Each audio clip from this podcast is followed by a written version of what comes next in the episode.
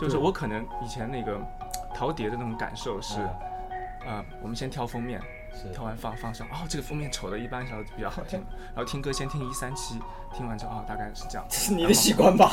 没有，我一三七都比较好听。为什么一定要一三七啊？为什么觉得是二四六？听第一首就可以了，好的话就第一首就 OK 了。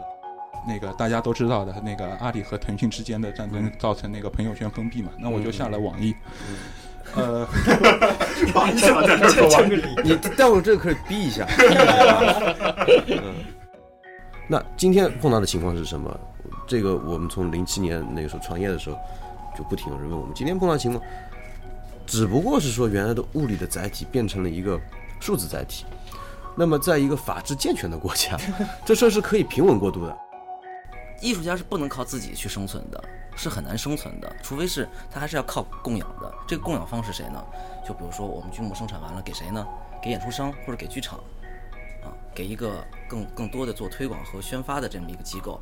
那么其实虾米或者是其他的音乐传播渠道或机构也是在做扮演这样的一个角色。就是原来的物理的介质啊，它的那个高附加值是因为有这个物理限制带来的。那么数字时代之后，第一个所谓所有的复制传播的成本降到最低了，已经。那为什么老百姓听歌的成本不能降下来？我觉得完全可以降的，这是第一个。第二个，当你这个成本降下来之后，我当然中国可能极端一点，一下降到零了，但而且基本上回不 不不是很容易回得到正，我觉得。对。数字数字音乐和实体 CD 这两件事情本身就不违背。在我的观点看来不违背，只不过实体音乐现在实体 CD 这件事情现在走向是什么呢？